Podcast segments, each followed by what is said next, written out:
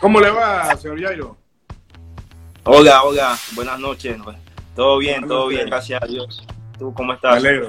Sí, bastante bien, gracias a Dios, que al final es lo más importante, siempre digo yo, eh, por encima del fútbol, por encima de lo que conversaremos acá, al final la salud, la integridad, la familia, eh, son cosas quizás más importantes de las que por acá conversaremos. Esto, Jairo, vamos a ver si cuadramos eso ahí para ver. Ahora sí. Ya, ya, ya, ya, gracias, gracias. Ahí está, ahí está. Señor, usted está en Guatemala. Un abrazo a la distancia, primero que todo. Eh, ¿Cómo la está pasando por allá? Jairo, para los que no sepan, que todos deben saber seguro, juega en el Deportivo, Club Deportivo Quiché. Es del ascenso guatemalteco, por ahí, si no me equivoco, Jairo. Bueno, eh, gracias a Dios, dentro de todo estoy bien. Como tú dices, la salud sobre todas las cosas. Gracias a Dios, mi familia está bien. Eh, mi amistad, mi gente está bien. Eso es lo más importante yo acá, bueno, este, estoy pasando esta situación, eh, me toca, lastimosamente no he podido volver a mi país, pero bueno, son, son, son, son situaciones que uno pasa, que la vida te pone y que te ayuda a, aprender dentro de todo.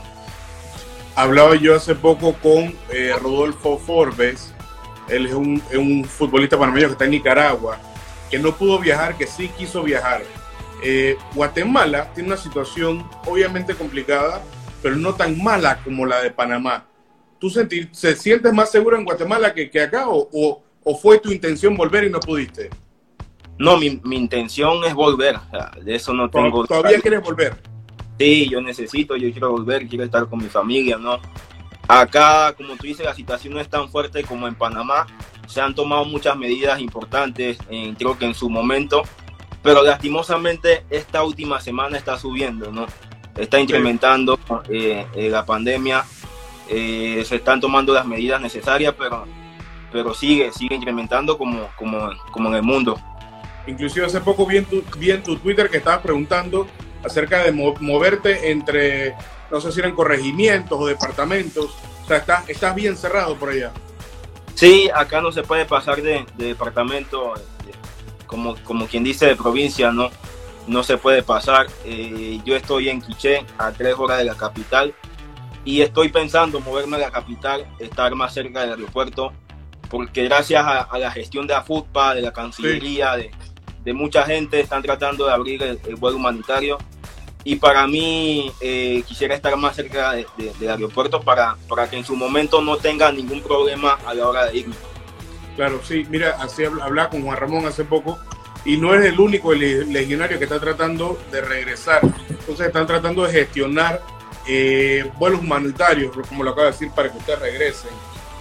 Eh, ojalá se te dé, Jairo, ojalá que sea lo que tú quieras. Si me preguntas a mí, estás lejos de tu familia, pero esto acá en Panamá está candela también, ojo. ¿ah? Sí, sí, sí. Yo veo las noticias, me informo. Pero no hay nada, no hay nada como, como estar con su familia en su casa. Claro. Eh, como, la pasaron eh, eh, los otros futbolistas sus 14 días de cuarentena en, en el hotel. Yo estoy dispuesto a eso. después de ahí, gracias a Dios, primero Dios salir bien de, de, allí y poder estar en mi casa con, con, mi familia porque no es, no es nada fácil esto, no estar solo, estar acá sin, sin tener algún compañero, algún amigo, poder conversar. Entonces, creo que eso a mí también me ha beneficiado mucho, me ha hecho más fuerte, ¿no? he encontrado eh, eh, cosas que hacer, en que dedicar mi tiempo. Eh, me he puesto a estudiar, entonces creo que, que uno de, los malos tiempos siempre tiene que sacarle provecho. El equipo, el equipo, o sea, quiero entender un poquito más de tu situación. ¿Qué tanto se ha, se ha, se ha portado bien con el equipo, el equipo, el, el Quiche con Jairo Yao? ¿Cómo te ayudan? Es complicada la pregunta, ¿no? Pero te lo digo honestamente. Eh, acá la situación es hasta, hasta el día viernes cancelaron el torneo, eh, dieron por cancelado todo, entonces el equipo tiene una deuda, creo que dos meses y medio o dos meses, eh, contando mayo. se está tratando por medio de, como si fuera FUTPA de, de acá, no recuerdo el nombre, para solucionar el tema. Entonces, nada, yo, yo estoy tranquilo, no son cosas que, que, pasan, son situaciones. También se entiende ¿no? que la pandemia eh, ocasiona muchos problemas económicos. Entonces ahora solamente queda aguantar, esperar que, que se abra la puerta e, irme a mi país. Más adelante, cuando terminemos, lo voy a hacer aquí en vivo, cuando terminemos la, la entrevista, te chateo y conversamos un poquito más de ese tema, a ver, a ver si podemos hacer algo más por, por Jairo ya, para que no te tengamos hasta allá, solito, tan, tan desamparado. No, no, no, dentro, de todo yo estoy tranquilo, ¿no? Como te digo, he encontrado, he encontrado cosas que hacer, en que dedicar mi claro. tiempo. Mi amistad, mi, mi amistad de mi familia han estado allí, entonces eso lo valoro mucho. Y nada, como te digo, son situaciones que uno como futbolista, ya yo he, he estado acostumbrado a estar solo en otras ocasiones de mi, de mi carrera, entonces me toca esta hora y la, y la estoy pasando y, y, aprendiendo de ello. Qué bueno, hermano. Al final dice que todos de esta cuarentena debemos salir con alguna clase de, no sé si llamarlo hobby, algún aprendizaje, algo nuevo. Entonces, me parece que tienes la cabeza bien centrada porque al final la prisión no está en las paredes que te rodean, sino la prisión está en tu cabeza. Siempre y cuando lo ubiques bien, seguramente las cosas saldrán bien para ti. Pero Jairo, saltando ese tema y luego lo retomaremos, quiero hablar un poquito, porque aquí yo siento a la gente para conocer de ellos. A mí llama la atención mucho Jairo, porque yo pienso que Jairo pudiera todavía para más. Pero para entender a dónde va Jairo, quiero entender de dónde vino. ¿Cómo empezó Jairo Yao a jugar fútbol? Bueno, eh, yo empecé eh, por medio de mi padre, que en paz descanse, mi padre eh, fue futbolista en, en, sus tiempos, no fue selección de Panamá. Él me lleva a la escuela de fútbol La Promesa de, San Miguelito, donde, donde hago mi formación como todo futbolista en su niñez. Gracias a, a, la educación, porque ahí me formaron de muy buena forma el profesor Diógenes Cabal, que en paz descanse, Roberto Campabucher, eh, Cristian Saurío, Yoyo Méndez, eh, de esa época hice mi, como quien dice, mi, infancia futbolística. Y de ahí empezó todo lo que fue, ¿no? de ahí pasé a Sporting y, vino todo lo que, lo que mucha gente conoce. Claro, claro. Mira, eh, quiero, quiero hablar del Sporting. Voy a tocar durante este tiempo que estamos aquí sentados, lo voy a tocar varias veces. Primero quiero hablar del Sporting ese antes de que salieras a Colombia, me parece. Eh, si no me equivoco, era Cali. Por ahí me pasa por la. Sí, ¿Qué, qué, qué significó ese Sporting, esos inicios para ti? Desconozco si eres alguien de San Miguelito, ¿dónde, dónde te criaste? No, yo, yo, yo vivo en, bueno, viví en, en, Río Abajo, San Cristóbal. Me crié entre Río Abajo, San Miguelito, Paraíso, Calle O, Calle 17, eh, Río Abajo, entonces eso fue mi, mi círculo, ¿no?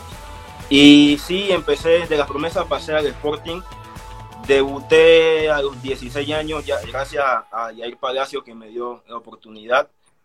Y en ese entonces había muchos caballos, como quien dice, estaba mucha gente de nombre, Pito, claro. Dalton, Patón, y era imposible, era imposible ver muchos minutos, ¿no? Entonces de ahí yo salgo y salto a Alianza. Ahí hago dos años en Alianza donde, donde me abro puertas futbolísticamente, donde me voy a conocer, donde hago mi nombre quien dice, y de ahí vuelvo a Sporting eh, de Mirambel, que es el que tú, el que tú comentas. Ese equipo que salió campeón eventualmente, pero no estaba en el equipo, ¿no? No, no, yo no estaba en ese equipo. Sí, no estaba en el equipo, pero era, era, era el mismo grupo. Casi la, la, no, no, ese no era. Eh, eso fue casi en el 2010. Ese era el Sporting, como quien dice, las estrellas de Richard Parra, no sé si te acuerdas, Aguilar, mucha Camilo, mucha, etcétera. Exacto, ¿no? Entonces ese fue, ese fue esa etapa. Eh, ¿Y, ¿Y, cómo se te dio lo de lo de Colombia cuando llegaste allá? ¿Se te dio a través de lo bien que lo venías haciendo acá en la LPF con el Sporting? Sí, se me abre esa puerta con, con el Deportivo Cali por medio de, mi empresario en ese momento era Carlos Cardes, por medio de la familia Mirambel, eh, se me da la oportunidad de ir a Colombia, un equipo muy grande, y voy allá, eh, firmo un año de, contrato, y bueno, para mí, como, como he dicho siempre, esa fue una etapa de mucho, mucho aprendizaje. Saltar de, de la LPF, donde juegas en cancha sintética, donde ese tiempo entrenamos en el 28, eh, donde, donde juega de manera distinta y vas a un equipo muy grande como es el Deportivo Cali, que tiene su, su infraestructura, su, su, lugar donde entrenar, para mí fue un golpe muy fuerte, ¿no? Sí, Pero pude, pude, pude tener muy buenas actuaciones, pude hacer una, una buena temporada y, y, de allí creo que volví a nuevamente. Y después saltaste largo, ¿no? Sí, Sí, de allí, de allí por medio también de la, de la familia Mirandés me voy a Australia. Recuerdo cuando eso pasó, me parece, corrígeme si me equivoco, me falla la memoria, hermano, tú me disculpas, pero me parece que fuiste el primer panameño en jugar en Australia. Sí, sí, sí, fui el primer panameño en llegar allá. Y cuando llegaste allá, llegaste a Australia, eso también me imagino que quizás no tenía la cultura deportiva de Colombia, tú me dirás, pero también tiene que haber sido un choque en cuanto a temas de infraestructura. Totalmente, totalmente. Cuando yo llego allá, eh, el viaje fue complicadísimo. Eh, llego allá y, me encuentro con, una ciudad de primer mundo, ¿no? La ciudad, la cultura la gente, la infraestructura, todo, todo, todo, la manera de, hacer las cosas de, la directiva para mí fue, fue una alegría y fue una motivación. Fue decirme, he llegado a, un, lugar donde nunca pensé, donde nunca soñé. Y Dios me abrió esa puerta y, es hora de, triunfar. Entonces, ahí había firmado un año. Y te renovaron. A, mi buena actuación me renovaron otro año más. Te renovaron, tuviste dos años en Australia. ¿Cómo te fue con el idioma? Al principio complicado, no, no sabía nada. Sabía el inglés de, de Fermino 2. Lo básico.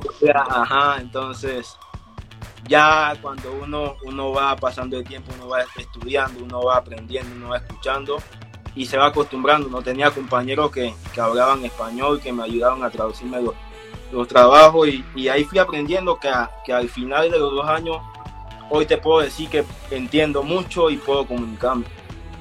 O sea que le sacaste aparte de fútbol y lo económico algo, algo a ese equipo. Ya, Jairo, te quería preguntar, eh, ahí acaban de preguntar por Del Piero, yo me senté antes de hablar contigo, le pregunté a una persona que te conoce, que te estima, que se llama Pedro Vita. Le digo, Pedro, a ver, ¿se te ocurre alguna pregunta para Jairo? Me dice, sí, Jairo es un tipazo, etcétera, etcétera. Va a ser todo muy ameno. Pregúntale por Del Piero. Yo recuerdo que en cada entrevista que uno se sienta con Jairo ya, a Jairo ya le preguntan por Del Piero. ¿Qué te pareció Del Piero? ¿Cómo juega con Del Piero? Ya lo has dicho 500 veces. Dime algo que no hayas dicho de Del Piero algo que, no haya dicho. Es complicado, ya creo que todo lo he dicho, ¿no? pero, pero para mí fue, fue asombroso. O sea, uno, uno, crece, uno crece viendo fútbol en tu casa, viendo Champions. Y cuando, cuando te topas eh, con una estrella de fútbol como el campeón del mundo, campeón de la Champions, y se sabe tu nombre, ya tú te das cuenta, puta, este hombre claro. Y ahí empezamos a, entablar una amistad porque él conversaba español, ¿no? Hablaba español. Y él, por medio de él y otro, otra persona me traducían los trabajos. Y yo, yo hablaba de esa persona solamente pensaba aprender, aprender, pegarme a él, aprender más que todo fuera de la cancha, el comportamiento, lo que es expresarse, eh, eh, ser profesional, la forma de vestir, la forma de comer, o sea, muchas cosas de alimentación y yo le preguntaba cosas, no iba aprendiendo y a su vez viéndolo, cómo, cómo, cómo hacía, cómo se comportaba. Él me ayudaba mucho dentro de la cancha, fuera de la cancha, me daba muchos, muchos consejos. Te puedo decir que él me decía, habían partidos donde, donde se complicaban y, yo le preguntaba, ¿por ¿cómo tú haces para recibir la pelota solo? Siempre cuando recibes, te das la vuelta y puedes jugar y él me dice, el fútbol no, no todo es físico, es mental. Tiene que saberte ubicar dentro de la cancha. Cuando el lateral pasa al ataque, le está dejando un espacio. Entonces ubícate ahí, el compañero tiene la pelota y ya tú tienes espacio y tiempo para poder jugar. Entonces eran esas cosas. ¿no? A, mí, a mí se me, se me criticado, se me dice mucho, Jairo es velocidad, velocidad, velocidad, mentira. O sea, Jairo piensa, Jairo sabe jugar con la pelota, Jairo sabe ubicarse. Obvio que la velocidad es, es un es algo, es algo natural que, que, tengo. Y a ti se, te da, se te da muy bien. que me ha hecho, ajá, se me ha hecho un beneficio. Pero, pero uno sabe jugar, o sea, y entonces uno sabe, eh, eh, uno trata de aprender de esas personas como, como en su momento aprendí de, de Olas Pérez, de Baloy, de Gavilán. Y hoy en día ellos, ellos, Penedo, ellos veteranos, sigo aprendiendo, uno lo escucha, uno lo ve y, y, va sacando algunas cosas, ¿no? ¿Tú sientes que se te ha estigmatizado, por así decirlo, con decir que Jairo solamente es un jugador explosivo y más nada? Mucha gente dijo eso en, su momento. Eh, uno, uno es jugador, ¿no? uno es persona, y uno ve y ve comentarios y, y, uno solamente se queda callado. Entonces, eh, no, no es como tú dices estigmatizado, sino que, que uno lee y piensa y, la gente a veces no, no, ve más allá de las cosas. Claro, así Jairo, pues, es el fanático, a veces, ¿no? Aquí, en la China, en Argentina, donde sea. Te quiero preguntar por la fanaticada de Australia, Jairo, porque antes de sentarme aquí contigo, yo recuerdo varios pasos de tu carrera, pero sí repasé. Eh, y yo me fui a Twitter y puse Jairo Yao Sydney, puse Jairo Yao Australia. Y todavía hay muchos tweets recientes con tu nombre. Y tú estuviste allá creo que de 2014, 2016 o 2013, 2015, por ahí. Fue hace unos años. La gente te recuerda muy, pero muy bien. ¿Cómo, cómo te llevabas tú con el club? ¿O, qué significa para ti en tu corazón el Cine FC? El Cine para mí fue un impulso grande para, para mi familia, para, para mi persona, para lo que fui como deportista, ¿no? Llegar a un país eh, que está a 18 horas de diferencia con el tuyo, es vivir otra vida, es vivir una, una vida fuera de la, de la, que ya has vivido. Entonces, eh, allá se me apoyó mucho. Tuve la suerte de conocer una familia panameña que me ayudó demasiado en, en mi adaptación. Sí. La gente, los, los fanáticos, eh, la cultura deportiva es otra a la que estamos acostumbrados, Entonces, en cada partido, en cada, en cada accionar, me iba, creo que ganando ese cariño de, la gente y, creo que eso hoy en día eh, eh, ha quedado marcado en ellos, ¿no? Creo que, que para mí Sydney es, si no me equivoco, el equipo más importante en mi carrera. Muy bien dicho, Jairo. Mira, también buscaba y hace poco eh, llegó otro panameño a Australia, el pistolero eh, eh, pistolerito Arroyo. Buscaba informe y reporte y por ahí sonaba también el nombre de Jairo Yao para el Newcastle Jets, donde está Arroyo ahora. ¿Se, barajeaba tu, una opción tuya por allá? ¿El regreso? Esa, esa opción se barajeó desde desde diciembre del año pasado, ¿no? Estuvo allí, estuvo muy cerca. Lastimosamente ellos no pudieron sacar a un, extranjero y, no pude ir y bueno, por eso tomé la decisión de venir acá, ¿no? De venir a, a Quiche. Eh, y hasta el sol de hoy sigue la opción. A mí me gustaría volver porque como te digo, para mí fue, fue una puerta muy grande y, y creo que terminar eh, mis últimos años de esto allá sería, sería positivo para mí, eh, dentro y fuera de la cancha. Entonces, eh, y bueno, agregándote a eso, el segundo que, que, fue a Australia fue Ricardo Clark, él fue a, Wellington Phoenix, ¿no? Buen amigo tuyo. sí, es muy, muy buen amigo mío. Jairo, te quería preguntar, quiero seguir en Australia, porque no solo te pasaron cosas buenas a nivel de club, ahí fue donde se te empezó a considerar mucho más para la selección mayor. Esto fue durante el proceso de, Julio Oli Valdés para Brasil 2014, donde Jairo quizás estuvo en una polémica, que era el eterno, el eterno llamado desde Australia, y la gente se molestaba, porque traían a Jairo desde Australia, el viaje era quién sabe cuántas horas, y no jugabas. ¿Cómo tú asimilaste ese tema? Ah. Por eso, o sea, se dicen muchas cosas, y a veces la gente a veces no pregunta.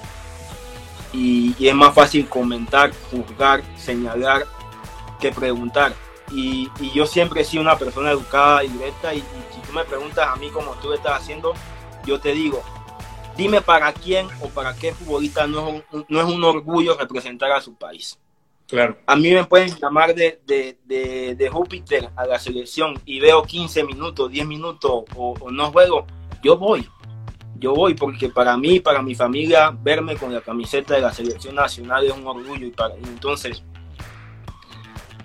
obvio, o sea, te, da bronca, te da bronca eh, viajar y no jugar.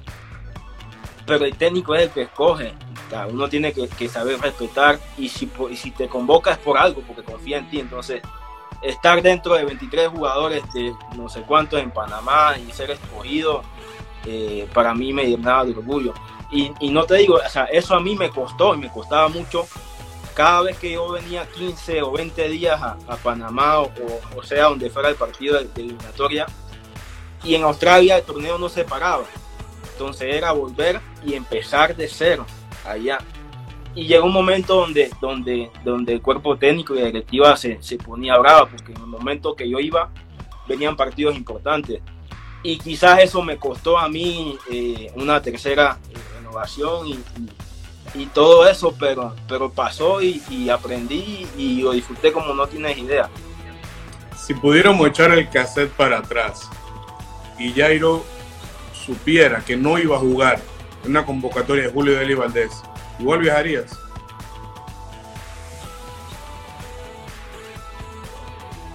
Sí viajaría, sí viajaría. Sí. Porque como te digo, la selección es un orgullo y el que no siente eso no sabe, no, sabe de esto, Entonces, sí viajaría y si no disputo en ningún minuto, hago grupo, comparto con el compañero, aprendo de Penedo, aprendo de Baloy, aprendo de Román y me llevo otras cosas y si me cuesta ya, bueno, Dios sabe Dios sabe cómo hacer las cosas. Entonces, así pasó, así fue y, gracias a Dios hoy me tiene en pie jugando esto. Estuviste en ese grupo, en, esa, en ese grupo de seleccionados que después, cuatro años después, pudieron conseguir lo que el sueño de todos, ¿no? ¿Qué te, qué te dejó a ti de estar con Tejada, con Baloy, con Blas, con Román, con Gaby Torres, eh, con este grupo de jugadores que eventualmente consiguieron Rusia, aprendiste mucho igual, quizás no viendo todos los minutos que quería ver con Julio Deli, pero eras parte de la familia. Y sí, en, ese momento se hacía mucho microciclo, ¿no? Y, y, Julio y Jorge nos enseñaban demasiado. Yo creo que para mí personalmente esa, esa base que salió de esa eliminatoria salió mucho más madura, con mucho más aprendizaje para que clasificáramos a, Rusia, ¿no? De, esos, de esos microciclos que hacía Julio y Jorge, porque el jugador en Panamá no es formado, o sea, yo, o sea son opiniones personales, ¿no? Porque Bolillo, o sea, a, Bolillo yo pienso que, que, cuando él llega a Panamá, y, y, igual gallego, tengo que hacer microciclos, tengo que hacer esto, tengo que hacer... Y son son directores técnicos que en, su país no están acostumbrados a eso.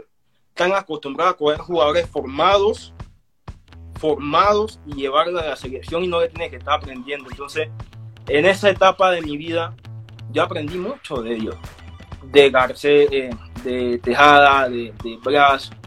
Blas me aconsejaba mucho de Baloy. Y, era algo que me iba, me iba llenando, me iba quedando y, y me hizo mejor jugador y mejor persona más que todo, porque al final uno deja de ser futbolista, pero sigue siendo persona. En estos días escuchaba un en vivo de Gaby Torres también. Escuché algo parecido de Paulito Aymar, técnico de la sub-17 de Argentina, donde decía que uno al final era 20% jugador de fútbol, que el 80% del día era una persona. Y que si no eras exitoso, después se lo escuché a Gaby, tremendo este comentario, si tú no eres buena persona y no eres exitoso como ser humano, las cosas no se te van a dar dentro de la cancha. No sé si lo ves por ahí también. Así es, así es, así es, totalmente, totalmente. Uno es jugador dos horas, uno va a entrenar y después papá eh, es, qué sé yo, cualquier profesión, ¿no? Entonces tu comportamiento fuera de la cancha tiene que ser eh, eh, profesional, porque tú transmites lo que haces a lo que, a lo que tienes atrás. Entonces, para mí, para mí uno, o comparto la opinión, o sea, uno, uno siempre tiene que tratar de ser persona. Ya el jugador es lo que tú haces en el entreno, en la cancha, lo que tú te vas ganando. Jairo, mira, voy a, voy a saltar esa parte de Australia. Quiero, sé que tu paso por México fue fugaz eh, con el Coras en el ascenso mexicano en el 2015. Me quiero enfocar en Costa Rica. En Costa Rica, yo cuando te vi en Costa Rica con el cartaginés, siendo Costa Rica la liga más fuerte de nuestra región centroamericana y el Caribe, dijo de nuevo le tocó la buena Jairo. Pero por ahí te pasaron cosas, lesiones, no convocatorias, las cosas quizás no se te dieron como querías en Costa Rica con Cartaginés. Yo salgo de, no sé si te acuerdas, yo salgo de San Francisco y eso es algo que, como te digo, Dios sabe por qué hace las cosas, ¿no? Pero es algo de lo que yo siempre me ha, me arrepentido en, en, mí. Que me han tocado lesiones en momentos importantes, en momentos fundamentales, que me, me tiran para atrás, y es parte del pasado, ¿no? Pero, pero te, te, priva de muchas cosas que quizás pudiste hacer en un buen, en un buen momento. Yo llego allá después de, de casi toda, la temporada lesionado en San Francisco. Termino contrato en San Francisco, eh, llego recuperado. Estuve a punto de firmar en Tauro, a punto, cuestión de horas, y me llaman del cartaginés y prefiero hablar con Álvaro en su momento, Ñato Palma, y ellos me entienden, se molestaron un poco, pero me, entendieron y decido irme a, allá. Cuando llego allá, eh, llego resentido de la lesión y todo eso, y, llego, por, llego, eh, llego a recuperarme bien y empiezo a jugar. Empiezo a jugar y bueno, el equipo no, no andaba muy bien, ¿no? Cartago y hay jugadores panameños que han ido allá es, un, es una ciudad complicada, ¿no? Complicada. Y, y hace mucho no entran a, a, un Final Four, por decirlo así. Entonces tienen, tienen eso allí. En ese momento estábamos peleando hasta el descenso. Entonces eran partidos donde, donde te jugabas a muerte y era cada, cada 3, 4 fechas cambio de técnico y, empezar de nuevo y empezar de nuevo. Entonces fue complicado para mí más, más me quedó de experiencia, me sirvió y, me hizo, como te digo, mejor persona y mejor jugador. Yo te quiero hablar de una etapa, una etapa, hablando de nuevo de tu carácter y de tu profesionalismo, lo cual tocamos cuando estaba en Australia, lo que, lo que tocamos cuando te tocaba viajar, X cantidad de horas de Australia a Panamá. Algo que a mí me impresionó mucho de Jairo, tú nunca lo notaste y yo nunca te lo dije. Hubo una etapa de tu carrera donde regresaste a Sporting San Miguelito. Y Sporting la estaba pasando mal. No recuerdo si era con Jair Palacios, ya estaba técnico y estaba por salir. Eh, no recuerdo si fue la primera vez que estuvo Dorian López. Te soy honesto, no recuerdo. Pero recuerdo que el equipo no veía una. No veía una. Y el tema era tan malo de que al final de los partidos no había un solo jugador del Sporting que quisiera dar entrevistas. Excepto Jairo Yao. Y durante varias fechas me tocó cubrir partido del Sporting, donde perdían o empataban o les iba mal en esta, en esta pase que, que te estoy comentando. Y después del partido nada más podía hablar con Jairo Yao. Y a las dos, tres partidos yo quedaba y coño, nada más tengo entrevistas con Jairo Yao. Pero luego caí en cuenta que Jairo Yao era el único jugador que estaba poniendo el pecho después de los partidos en un área, en una nube negra que estaba encima del Sporting. Eso, eso a mí se me quedó, eso fue hace unos años. Eso a mí se me quedó mucho ya. No sé si recuerdas ese momento del Sporting. Sí, sí, sí, fue una etapa. Yo tuve tres etapas en Sporting, La primera que, comentamos, después la segunda con Chalate, que perdimos la, final con San Francisco y, y, y, después nos quedamos en semifinal con CAI, de ahí pasó a México esta etapa yo, yo, yo dudé mucho de ir a Sporting, ¿no? Porque veía que no estaba muy estructurado como estaba los años anteriores. Pero a veces uno juega con el corazón o con la camiseta. Y yo no, yo crecí en Sporting, quiero mucho al equipo. Sabes que vamos a ir, vamos a ir a, a, tratar de aportar. Las cosas no salían como queríamos.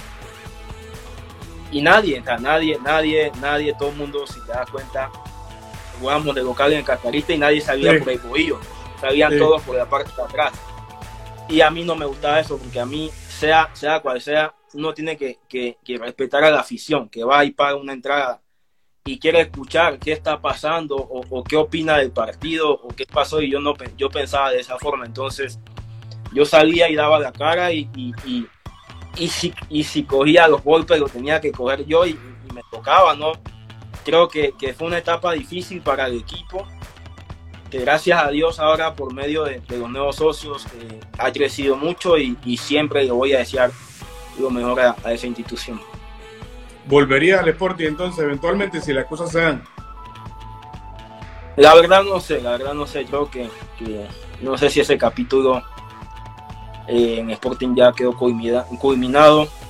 Salida ahí, no, te digo, la verdad no muy contento por muchas cosas que pasaron eh, y, me da lástima, me da lástima porque es el equipo que uno quiere y uno creció, pero, pero son cosas de este deporte, de este deporte. A veces tú piensas que, que uno siendo leal eh, eh, consigue más, pero no, no fue así. Entonces, eh, no sé si mi etapa allí ya terminó, pero, pero como te digo, yo quiero mucho a la institución. Me dio mucho a mí como futbolista y como profesional. Me ayudó mucho a, salir a Colombia, a Australia. Fue un trampolín importante para mí y siempre voy a desearle lo mejor a, esa institución. Pero eres jugador actualmente de Costa del Este, ¿cierto? No, yo terminé contrato con, con Costa del Este. Ellos me ayudaron eh, con, esta, con esta negociación acá por medio de, los presidentes. Tenían contacto con, el diputado dueño del equipo acá, entonces eh, el señor viajó a Panamá, conversó conmigo y como te digo, yo estaba esperando de Australia y no salía, y no salía, y no salía, y yo conversó con mi mamá como siempre, y mi mamá me dice, ya hay mejor un pájaro hermano que, que 100 volando, entonces decidir venirme acá y, nada, Costa del Este para mí fue, como te digo, fue un equipo importante y, lo valoro mucho y, también tengo sentimientos por ello. Cuando llegaste, cuando llegaste a Costa del Este, llegaste como uno de los grandes fichajes a un equipo humilde que tenía poco tiempo en primera división. Eh, ¿Cómo asumiste ese reto? Costa del Este para mí quizás es uno de los mejores equipos donde yo he militado. Ese Costa del Este. De Juan Vita como técnico de la cabeza, psicólogo deportivo, con una sapiencia extraordinaria que, nos, que nos mantenía unidos siempre. ¿no? La, no, era, o sea, no se trataba solamente de mí, éramos 23, 24 jugadores unidos, que, eso fue lo que nos llevó a, a, a culminar lastimosamente perdiendo la final pero haciendo un muy buen torneo. Entonces, y si te das cuenta hoy en día de, de, ese equipo, afuera están más de 10 jugadores. Eh, porque, porque nos potenciamos, eh, supimos tratar de hacer bien la cosa y, no solamente era yo, yo pude llegar como figura, pero ahí está el torneo que hizo Pimentel, ahí está Susana, ahí está que, que César Yanni, te, te, diste cuenta del torneo que tuvo, Manuel. Manuel quedó en Perú. Exacto, Góndola está afuera, eh, eh o sea, eh, Samuel, Jorginho, o sea, era, era un equipo que hoy en día tú ves y, y todos están afuera casi, era, y entonces era una competencia interna muy buena, porque delantero habían cuatro, Newton, Pimentel, Murillo, imagínate, y estaba yo y, y, y tú no veías mala cara uno, el que jugaba se apoyaba y, para mí e, eso me, dejó mucho porque fue un equipo, fue una unidad y, bueno, lastimosamente no combinamos como, como quisimos, no siendo campeones. ¿Por qué se habla tanto? Yo conozco muy bien a Juan Vita, pero lo conozco de afuera, he ido a sus entrenamientos, veo, etcétera. ¿Por qué se habla tanto de Juan Vita? Inclusive se ha hablado tanto que su trabajo fue tan bueno que ahora por ahí inclusive suena para alguna selección de esos rumores del fútbol. Pero ¿por qué, qué, es lo que aporta, le aportó Juan Vita a ese grupo, aparte de la gran calidad de jugadores que eran para que todo se diera? Mira, yo, yo te cuento una, una experiencia, una, una anécdota de eso, del torneo pasado. Yo llego golpeado de Sporting, ¿no? De mi salida de Sporting llego muy golpeado y llego al primer entrenamiento y él me dice, eh, el entrenamiento y conversamos. Nos quedamos lejos de todo, conversando una hora y, y, y la conversación que tuvimos a mí me ayudó demasiado. Me ayudó dentro de la cancha, fuera de la cancha, en mi casa. Entonces, cuando tú llegas y, encuentras un técnico que uno es psicólogo deportivo, sabe lo que pasa el jugador, es joven, conoce, te apoya, sabe lo que eres, lo que has sido y te quiere potenciar, tú vas a morir por él, tú encuentras todo. Y eso fue lo, como te digo, eso fue lo que pasó con Pimentel, con muchos, tú sabes, porque tú ibas a los entrenamientos, tú los conoces a ellos, entonces eh, el profesionalismo que, él tenía y la manera de llevar al grupo para mí eh, en un técnico es muy bueno, y muy bueno. Y, hace poco, hace, hace antes de esto, conversaba con él y me deseaba lo mejor y, ojalá y Dios quiera se le abra una puerta en la selección un equipo eh, importante, ¿no? Le deseo siempre mucho lo mejor para él y, en mí ha quedado muy marcado ese, ese, ese entrenador y seguramente ustedes han quedado muy marcados en él porque era su primera temporada también en el fútbol profesional y mira las cosas que se lograron, no solo, no solo la final, sino cómo se llegó a la final, cómo era el grupo, qué tan buena familia, cómo también jugaba en la cancha, muchas cosas muy positivas. Jairo, ¿sabes de, de, todo tu pasaje futbolístico? ¿Sabes lo que me queda? A mí me queda, y te lo voy a decir al calzón, al calzón quitado, me queda la impresión de que Jairo puede todavía más. O quizás en algunos momentos de su pasaje anterior pudo haber no dado el más, pero las cosas le pudieron haber salido mejor. ¿Hay algo de lo que te arrepientas, aparte de tus lesiones, de que no se te hayan dado las cosas? Las lesiones, las lesiones en momentos, como te dije, importantes. Tuve una lesión eh, tres días antes de viajar a Copa Oro de 2003, 2013 tuvo una lesión en Australia, tuvo una lesión en, Panamá, entonces ese tema a mí, a mí, a mí me, dejó marcado, ¿no? He tenido como, esa suerte y, yo me preparo, yo me, entreno eh, y, me pasa, ¿no? No sé, son cosas que, a mí lastimosamente me han pasado, eso, eso quizás no me ha permitido dar o llegar más allá de, lo que he podido ser, gracias a Dios.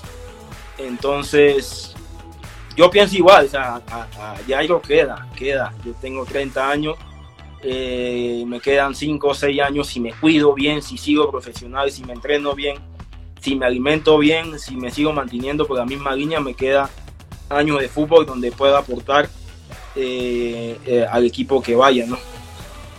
Todavía, como bien lo dice un joven de 30 años, te quedan varios años en tu máxima. ¿Hay algún room, algún tanto con la puerta? Porque todavía en Centroamérica se está fichando, por alguna razón, Salvador están llenando los fichajes. No sé si todavía tienes algún, tienes algún destino claro o, quieres seguir allá cuando todo esto termine. Sí hay, sí hay alguna, algunos movimientos, ¿no? Pero como, como ahora todo está parado, no, no se maneja mucho más porque dependemos de, lo que está de lo que está hoy en día. Mi mentalidad, como te dije al principio de esto, mi mentalidad es irme a mi casa. Yo quisiera irme a mi casa, estar con mi hijo, con mi familia, eh, eh, pasar tiempo con ellos y, llenarme de, esa fuerza que, me falta, porque obvio, llegan días, llegan momentos donde uno, uno cae. Entonces yo quisiera eh, estar con ellos, de ahí recobrar fuerza a lo que venga y si me toca nuevamente salir al extranjero, bienvenido sea y si me toca jugar en, la LPF, bueno, me toca, ¿no? Pero, pero sí, mi mentalidad está en, como te digo, terminar mi mis años de fútbol de muy buena forma, en muy buen nivel fuera de Panamá. Pero te voy a hacer una pregunta que se me quedó, la acabo de recordar. El pasaporte panameño, tú jugado en México, en Australia, en Costa Rica y en Colombia, fuera de Panamá. ¿Has sentido alguna vez alguna clase, no sé si llamarle discriminación, pero de que cuando llega un panameño de repente al pasaporte panameño se le menosprecia, o es que el pasaporte panameño, por supuesto, que tiene que trabajar más que los demás, que el colombiano, que el argentino, que el brasileño, ha sentido esa clase de, comparaciones que dicen que, bueno, llega un panameño y... Sí pesa, sí pesa, sí pesa. Eh, cuando te llega, cuando te llega un brasileño, un mexicano, pues coges a, a, uno de ellos por encima del panameño. Pero yo te digo algo, algo que mucha gente, mucha gente no valora y, y los critican y le dan lo que ha hecho Gavilán, lo que ha hecho Bolas Pérez. Lo que ha hecho Valor, lo que ha hecho Penedo, lo que ha hecho Gaby, lo que han hecho muchos de ellos, Ovalle, mucha gente de ellos, son los que no han abierto puertas a nosotros, a Godoy, a, todos los que venimos atrás, y no han, Román, y no han dado ese, esa confianza a los demás equipos bendecidos no trae panameño porque, porque bueno, a Román le fue bien, o al otro le fue bien, tráelo. Y muchas veces vamos a prueba porque no tenemos ese peso, ese peso, pero cuando nos ven jugar, ya, de, ya, ya ellos piensan, puta, es, otra cosa, estábamos equivocados. Entonces, eh, eh, sí, sí pesa, sí pesa, cada vez que vas afuera te menosprecian o te miran de otra forma. Y si tú no estás eh, fuerte de acá, te vienes abajo y, te vas a tu país. Piensa que eso es algo que tienen que trabajar mucho de los jóvenes, no tu generación, la que viene, que por ahí salen mucho y regresan no necesariamente por temas de lesiones, sino por otros temas. Eh, a veces pienso, yo no sé si tú estás equivocado, pero cuando, cuando en los noventas o principios de los 2000, cuando no salíamos casi nunca, cuando un panameño iba afuera, si tenía que comer pan y queso para sobrevivir, lo hacía. Ahora muchos panameños van afuera y exigen, o exigimos como si nosotros fuéramos la última Coca-Cola del desierto y por ahí nos ponemos de que las cosas no se nos dan como nosotros queremos y que no vamos a regresar porque somos X apellido. No sé qué tú piensas de ese tema, así yo lo veo. Sí, sí, sí, sí, puede, puede que pasen algunos futbolistas panameños, puede que pasen, ¿no? Pero, pero es como te digo, si tú no estás fuerte mentalmente o, no estás para soportar muchas cosas, te vas a tu casa, te vas a tu casa y, y no, no tanto a ti, a ti no te interesa si te vas a tu casa, pero el que viene más atrás le cierras la puerta. No voy a contratar al panameño porque, porque uno me salió mal. Entonces ya vas tapando otra salida de otro jugador porque no, no, tu comportamiento eh, no fue el óptimo. Igual, eso cabe en todo, en todo, en la indisciplina, en, tu actuación. o sea, hay, e, ese tema va para mucho, no va para mucho. Y echándole tierra a lo que venían haciendo anteriormente los buenos panameños que estaban saliendo. Que todavía no hay buenos, no quiero generalizar, pero si se dan casos, uno se entera que no se deberían dar. Eh, Jairo, cerrando el tema deportivo, cerrando el tema deportivo porque nos quedan 10 minutos antes de que nos corten la transmisión, está el tema del, del coronavirus y el impacto a Panamá. Yo estoy, como tú bien lo sabes, involucrado en ese tema mucho, todas las semanas aquí se habla de eso, viendo para ver cómo se da un poco más de solidaridad para los muchachos que sabe que no reciben todas las prestaciones laborales de un empleado normal y son un empleado normal. ¿Cómo, cómo ya, qué ya ya opina el tema? Está, es difícil, no es difícil el tiempo que estamos pasando para todos, para todos. Y mucho más para el futbolista panameño que tú muy bien sabes, tú eres de, esos periodistas que vas al entrenamiento, vas a, que, que, eres calle, ¿no? Eres de esos periodistas que vas a la calle y tú sabes cómo son las cosas del futbolista panameño, que no tienen o no tenemos un salario que te ayude a, a, muchas cosas, no tienes las prestaciones, no puedes pedir un préstamo, no puedes obtener muchas cosas. Y la labor que está haciendo a FUPA, peleando contra viento y marea y contra todo. Tan solo imagínate si a FUPA no estuviera hoy en día con esta pandemia. Cuando empezó a FUPA le, dábamos, le dábamos palo criticábamos a, Juan Ramón, a Miguelito, a Mitre, a todos ellos, que ellos querían hacer, que no sé qué. Y si no estuvieran hoy, ¿qué, qué, qué estuviéramos comiendo? ¿O, o, o qué, qué, qué, hubiera pasado el futbolista panameño? Con esto, ojo, no quiero decir que la directiva de los equipos son malos, porque en el fútbol panameño hay muchos directivos buenos, o sea, que, que, que han tratado de impulsar el fútbol, el fútbol y han ayudado al futbolista panameño pero hace semana o hace días yo veo lo que pone Ricardo Escobar. ¿no? Yo creo que tú lo viste y todos vemos. Lo de cómo, los taxistas. ¿cómo tú, te puedes, ¿Cómo tú te puedes sentir con eso? No, inclusive se denigró a los taxistas. Si, si, él, si él, él es presidente de, un, de un, equipo y, y, conversa con sus jugadores, y, ¿cómo tú te puedes, cómo el jugador de ese equipo se puede sentir con, una, con, un, con un comentario como ese? ¿no? Entonces, yo espero que todas las partes se, se sienten, se pongan de acuerdo y, y, busquen la mejor solución para el fútbol nacional y el jugador panameño, ahí está la liga tica. Ya, ya hoy en día todos vemos el fútbol tico, pero nadie sabe cómo empezó. Eh, a, a Sofufpro, creo que se llama, no sé, como la FUPA allá, se sentó con, los, presidentes y los dirigentes y, dijeron, si no llegamos a un acuerdo con los jugadores no empieza. Se llegó al acuerdo y ahí está el fútbol tico. Entonces, mi mejor deseo, o sea, sería de que lleguemos todos a, un acuerdo eh, eh, para esto y, y, que nos beneficiemos todos. Y al final, eh, sin, sin, jugadores no hay fútbol. Lastimosamente es, así, ¿no? Y, es importante, sabemos que, que los dirigentes hacen su esfuerzo, que no hay patrocinio, que todo está... Pero lleguemos a un acuerdo, no estamos pidiendo de que, que nos paguen el 100% del salario, porque se entiende, uno sabe la situación que está pasando y se entiende, pero con que tú te sientes con el jugador y le des una tranquilidad al jugador, ya es otra cosa, ya el jugador es, un problema menos en tu cabeza de, los 500 que tienes atrás, ¿entiendes?